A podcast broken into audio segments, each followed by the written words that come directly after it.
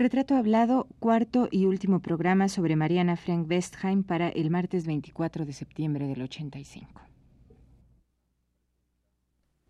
Radio UNAM presenta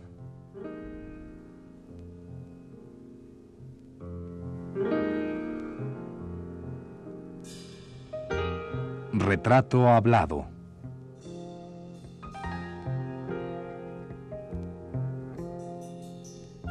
Mariana Frank Westheim. Un reportaje a cargo de Elvira García.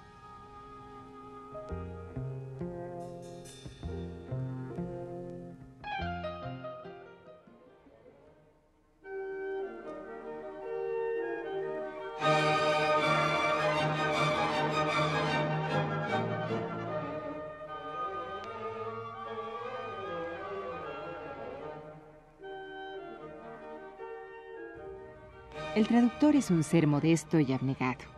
No quiere lucirse.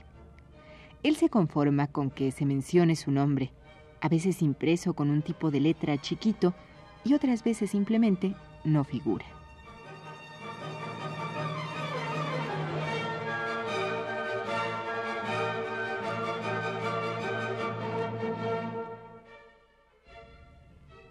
A mí me han pasado las dos cosas.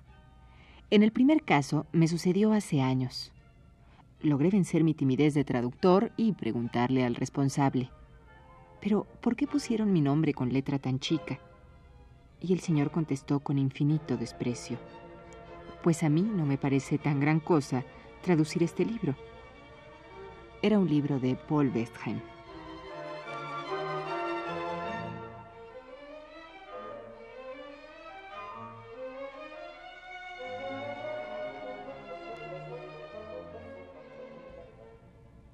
Estas cosas le suceden al traductor cuando su trabajo está bien hecho.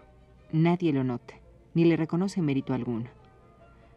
Solo cuando el texto no fluye, está lleno de errores gramaticales o interpretativos, es denso o farragoso, entonces sí, el lector regresa a las páginas y busca el nombre del culpable, el del traductor.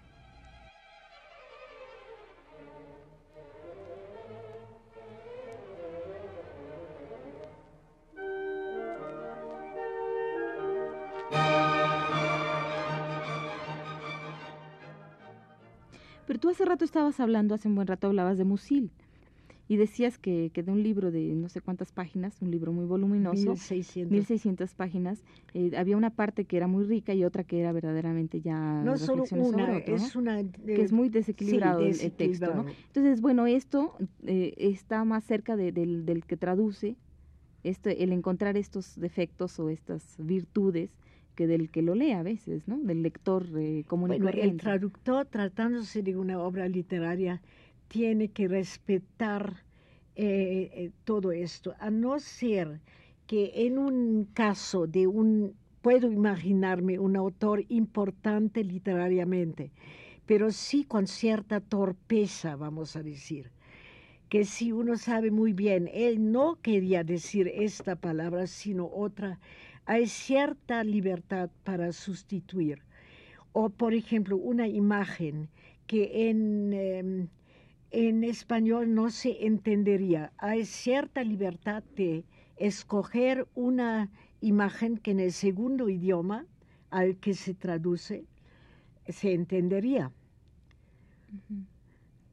Es eh, indispensable que el texto quede, sea comprensible, ¿no? Pero si esta es una cosa, es algo que Ortega cita de Schleiermacher, eh, el más o menos en este sentido, que si eh, un autor de una obra literaria es oscuro y difícil, no se tiene el derecho de aclarar el texto, ¿no?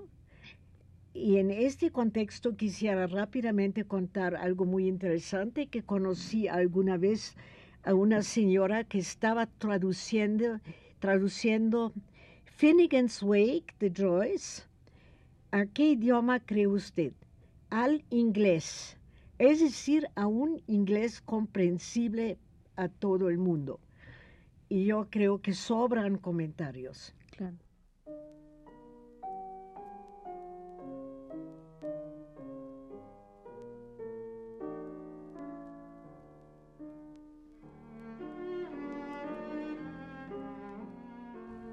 Del apasionante, enriquecedor, pero también ingrato y a veces hasta anónimo papel del traductor, Mariana tiene todavía mucho que decir. Pero nos parece que también usted, amable Radio Escucha, querrá saber más de su obra personal, de los cuentos, aforismos y ensayos a los que ha dedicado una parte de su tiempo. No todo porque ciertamente lo que más le ha robado el tiempo, si es que Mariana nos permite esta expresión, es el arte de traducir.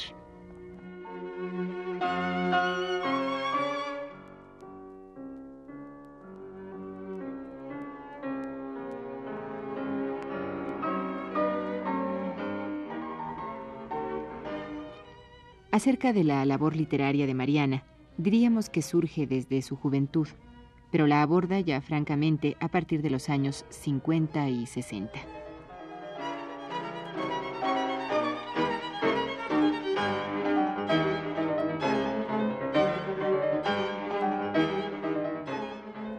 Los aforismos, de los que ya le hemos leído algunos en programas anteriores, dice Mariana que surgen de manera espontánea, inesperada y sin horario. Muy constantemente acuden a la hora en que ella está dormida e interrumpen su sueño.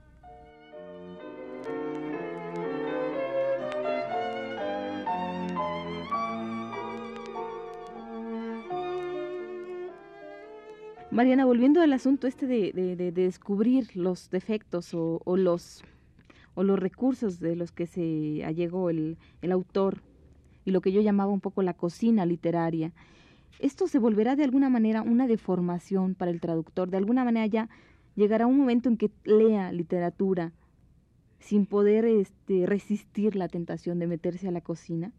No, en mi caso no. Yo eh, soy virgen con cada nuevo libro. libro. Tú lo lees como si fueras un lector común y corriente, no como una traductora no como traductor, pero tampoco como un lector común y corriente. Yo leo como el lector ideal que todos los escritores quisieran tener lectores como yo. Yo me, em, yo me dejo inundar de, un libro totalmente y, eh, bueno, a veces, si por ejemplo se trata de hacer una reseña, lo que hago muy rara vez, entonces sí em, leo críticamente, pero normalmente no. Así es que soy el, lector ideal. Claro. Ahorita que hablabas de lector ideal y de este amor que tienes por la lectura, la literatura, sería conveniente que hablásemos y que la gente que nos escucha supiera que tú en Radio UNAM tuviste un curso de literatura mundial. Ese fue por los 40, ¿no? Pues yo no sé muy bien, creo que fines de los 40 o principios de los 50, no sé. Sí, fue seis meses y eh, eh, Radio Universidad entonces estaba en San Ildefonso y tenía un aparato muy deficiente. Y cada rato, y después los, las tres personas que me estaban escuchando me dijeron que se oía así. Por otra parte, hay que hacer ver, porque no es el único. Así fue. y hablé tengo que decir, eso lo tengo apuntado porque he olvidado algunos. Hablé sobre 23 eh, autores de 19 países, cada lunes de las diez y media de la noche hasta las 11 habló sobre, y siempre eran 15 minutos, que tenía 7 minutos para una semblanza del autor, y después leía yo alguna cosa con cierto talento histriónico que tengo. Eh, los autores eran Heine, Edgar Allan Poe, Oscar Wilde, Charles de Coster, aquí poco conocido, un belga del, ah, del año pasado que escribió una novela muy importante. Panait Strati, Raina Maria Rilke, Paul Claudel, Chekhov, Thomas Mann, Selma Lagerlöf, Franz Kafka, Bernard Shaw, O'Neill, Marcel Proust, Pirandello, Joyce y creo que faltan algunos.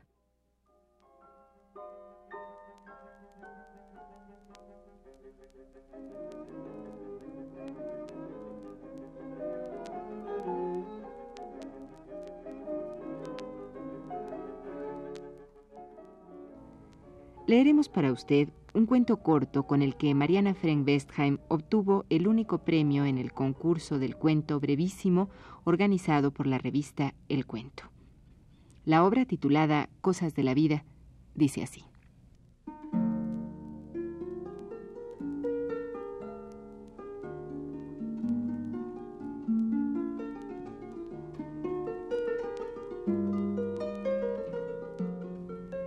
Vez en cuando la pieza donde trabajo se inunda. El agua sube unos 10 o 15 centímetros. Cuando empieza el clu clu, voy al comedor y allí me instalo con todo y máquina.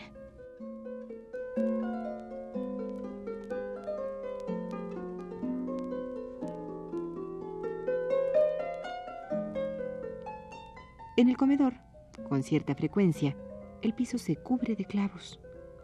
Como tengo la costumbre de levantarme cada rato para caminar de pared a pared, porque así se me ocurren cosas, los clavos es natural estorban. Entonces cojo la máquina y voy a mi cuarto.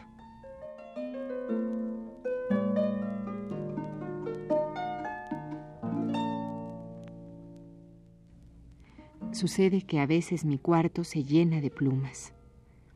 Para decir la verdad, las plumas esas no son nada feas, pero apestan como si sus pájaros se hubieran vomitado en ellas. Así hay que salir. Si sucede en la noche, agarro lo más pronto posible los cojines y cobijas y tiendo la cama en el suelo del comedor o de la pieza donde trabajo.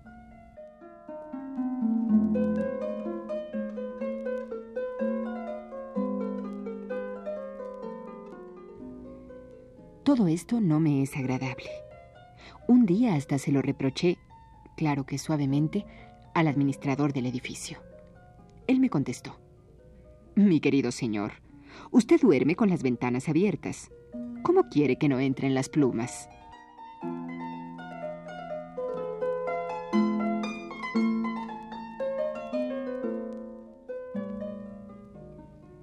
Creo que hasta cierto punto tiene razón. Además, no hay que exagerar las cosas. Después de todo, el agua no sube arriba de 10 o 15 centímetros y los clavos desaparecen tan de repente como aparecen. Las plumas, sí. Pero salgo del cuarto y ya. Y nunca, o casi nunca, ocurre al mismo tiempo lo de los clavos, las plumas y el agua. En fin, cosas de la vida. Aunque, de vez en cuando, me entra el miedo de que algún día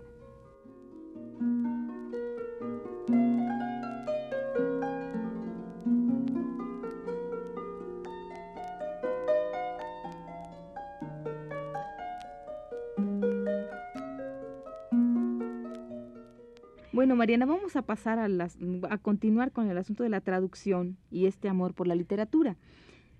¿Un buen traductor es también un buen escritor? Un, un traductor debe ser, para ser un buen traductor, debe ser un buen escritor. Pero debe escribir también su propia obra, también como Eso la que es, bueno, yo dije una vez en una en una eh, eh, conferencia en el Colegio de México que los traductores son seres tímidos, porque si no, no serían traductores, sino escritores. De todas maneras, son escritores. Si no, no podrían ser buenos traductores. Así es que... Mm, bueno, en este contexto tenemos que hablar de lo que tú has hecho como escritora. Yo, bueno, yo he escrito el único libro que publiqué ya a la edad, vamos a decir, de 168 años, entonces lo que es mucho, ¿no? Es, es decir, hace dos años, creo. Yo me quité algunos años, pero hombre, es muy, muy natural, muy femenino. Ves que aquí no se nota en radio. No, sí. Además me veo un poco más joven, ¿no? Bueno, en fin, este se llama, eran, empezó así que Carmen Parra, que es una joven y buena pintora, hizo unos dibujos sobre la mariposa, esta monarca. Y entonces quería que escribiera unos aforismos, de modo que ya estaban las mariposas. Entonces escribí, eso me tomó creo que dos días todo el libro o menos. Escribí una serie de aforismos sobre en torno a la mariposa y eso salió en una edición muy bonita en Porrúa San Ángel. Eh, ¿Cómo se llama? Miguel Ángel Porrúa San Ángel en una serie que se llama, no me acuerdo qué, cómo, y el libro se llama Mariposa eternidad de lo efímero. Y, eh, y es bonito el libro. Y además he publicado en todas las revistas, naturalmente solo las prestigiadas, no lo necesito decir, y eh, suplementos y eh, todos los suplementos de Fernando Benítez y sigo publicando en sábado como antes publicaba en, en, México, en la cultura, en la cultura en México, y antes, etcétera. Pero y espero que algún día y pronto pueda reunir en dos libros, uno de ensayos y otros de ficción, que solo abarca cuentos cortos, cuentos muy cortos, textos literarios muy cortos, esta es una virtud. Entonces no se aburren, no tienen tiempo de aburrirse los lectores. Aforismos y qué más, bueno, eso, y ensayos. Eso es todo.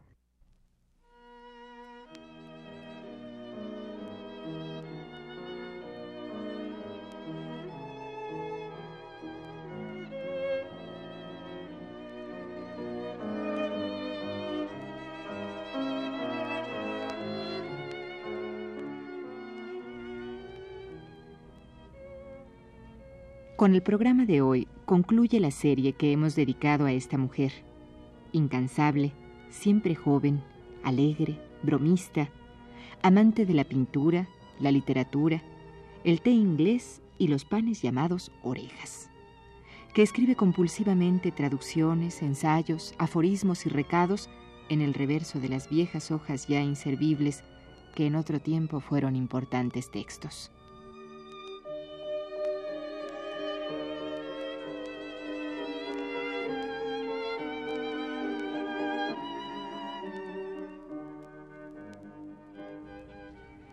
Imposible abarcar paso a paso las actividades una a una que en el campo de la traducción, la literatura y las artes plásticas ha realizado Mariana. Es este apenas un acercamiento para que usted, amable radioescucha, conozca a una de las mujeres de la cultura mexicana, a quien se le debe la primera traducción del español al alemán de Pedro Páramo, la máxima obra de Juan Rulfo. Cuando Mariana se embarcó en esta aventura de traducir Pedro Páramo, tenía ya 25 años de vivir en México y, por supuesto, admiraba la obra de Rulfo. De su puño y talento surgió la primera traducción para Europa de la obra maestra de Rulfo.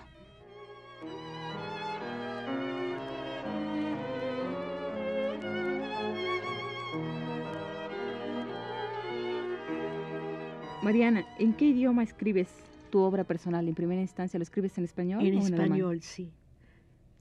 Y no, no se te atraviesan por ahí los autores así como fantasmas, esos autores, eh, esos literatos que has traducido, no te atraviesan cuando tú estás haciendo tu obra personal. No, no, no, de ninguna manera. Todos se quedan en su lugar. Cuando escribo, escribo yo misma. Y eh, con Y mayúscula, ¿no? no, claro, hay influencias, ¿no? Pero francamente no sé de quién. Influencias, no sé. Porque las hay un autor muy famoso de aforismos, eh, Lichtenberg, pero hasta mucho más tarde, cuando ya había empezado, he leído, no conozco toda la obra de Lichtenberg. Mariana, ¿alguna vez te han traducido?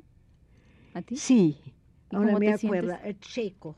Fue un primer cuento que traduje en México que me premió la Secretaría de Educación que se llamaba Muchos somos muchísimos y con una mm, moraleja, si quieren así, eh, una tendencia socialista, muy vagamente, no de partido de ninguna manera. Y eh, este lo tradujo Alicia Rühle Gerstel en al checo. Esto salió, pero no sé, nunca he visto la traducción. Fue hasta ahora la, la única traducción.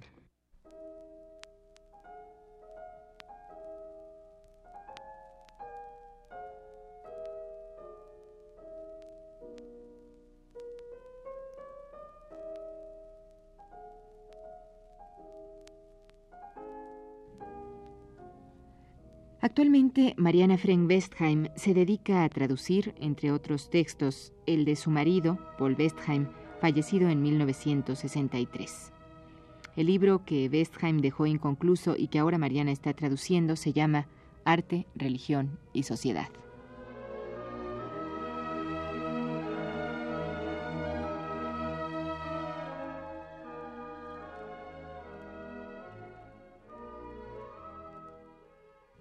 Mariana, hay, hay grandes escritores ridiculizados, traicionados o tergiversados por sus traductores. Bueno, como en los pocos idiomas que conozco, siempre leo, no leo, bueno, no conozco tantos idiomas. ¿no? Son cinco idiomas, ¿no? Bueno, el quinto, el portugués, ya, bueno, para leer sí lo tengo, pero bueno, claro, obras rusas las leo, las leo en traducciones. No puedo decir que me haya sucedido que pensaba, bueno, a veces he pensado qué mala traducción. Incluso en ese curso en Radio Universidad me acuerdo que encontré, por ejemplo, una, una traducción infame de Selma Lagerlöf. Entonces yo me puse a traducir, pero lo que no se debe hacer de la traducción al alemán, que era muy buena y al fin el alemán está mucho más cerca del sueco que, el español.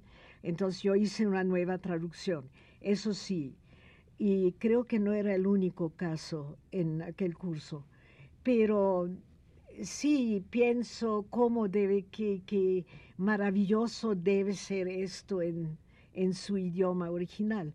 Si sé el, idioma original, lo leo en ese idioma, ¿no? Mariana, ¿es cierto que te da miedo cada vez que empiezas una traducción? Me da miedo todo, es decir, no miedo propiamente, sino un miedo cerebral. el verdadero miedo es visceral, ¿no? Pero eso lo tengo muy poco, muy pocas veces. Pero miedo imaginándome cosas así como por ejemplo tenía mucho miedo antes de esta entrevista, que después por la gentileza tuya y todo el ambiente, lo, ya se sabe que las paredes verdes tranquilizan así, ya no lo siento, ¿no?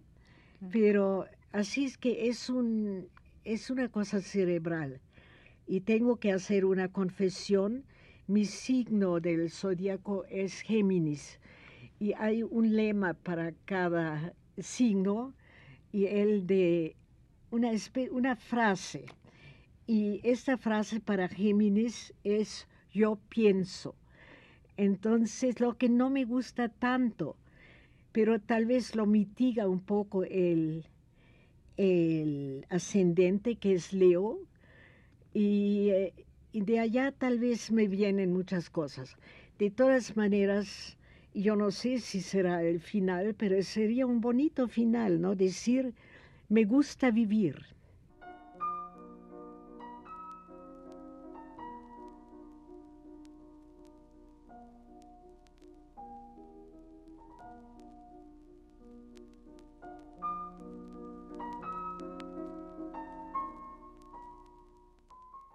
No queremos finalizar esta serie sin antes darle a probar a usted algunos bocadillos llenos de aroma, suculencia y emotividad.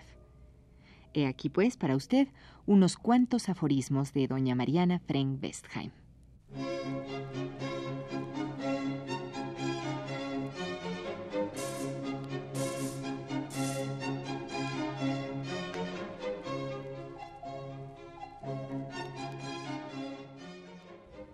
El presente es un paréntesis entre dos realidades compactas, el pasado y el futuro.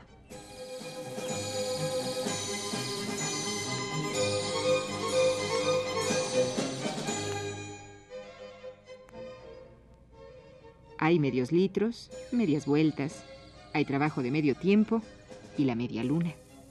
Pero no hay media gota ni media felicidad. La media gota es una gota y la felicidad a medias no es felicidad.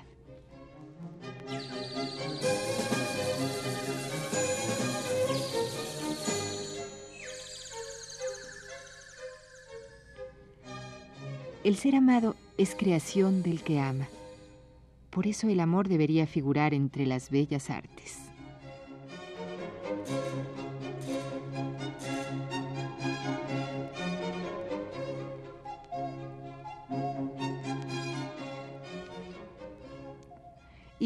Nuestro personaje ha dedicado su vida, recordemos que a los ocho años tradujo su primera obra, al difícil arte de la traducción, no queremos irnos sin leerle las últimas líneas de su ponencia Traducir, que Mariana leyó un día de algún año en el Colegio de México.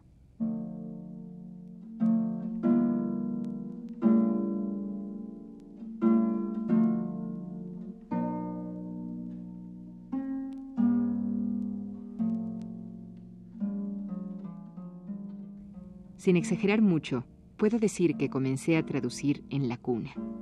Y a veces me imagino que los últimos momentos de mi vida trataré de decir alguna frase memorable para edificación de las futuras generaciones. Pero no se me ocurrirá ninguna. En cambio, me acordaré de la célebre frase que Goethe pronunció en iguales circunstancias. Y entonces, con voz débil, pero contenta, por cumplir hasta el fin con la tarea de mi vida, diré, Mer Licht, más luz. Traducción de Mariana Frank.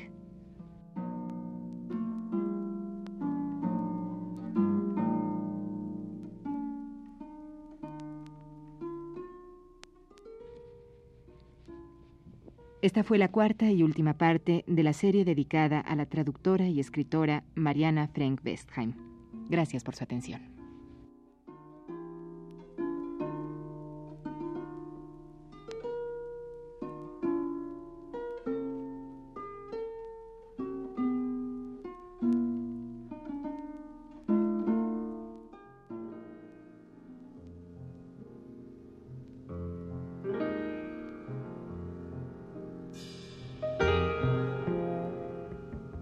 Radio UNAM presentó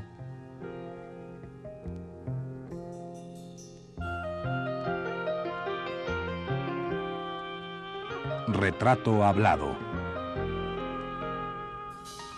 Mariana Frank Westheim.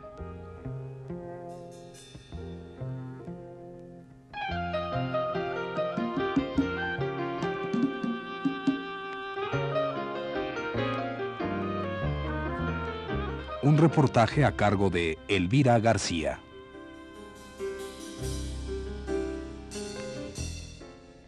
Grabación y montaje de Abelardo Aguirre, José Luis Aguilar y Manuel Estrada. En la voz de Yuriria Contreras. Fue una producción de Radio UNAM.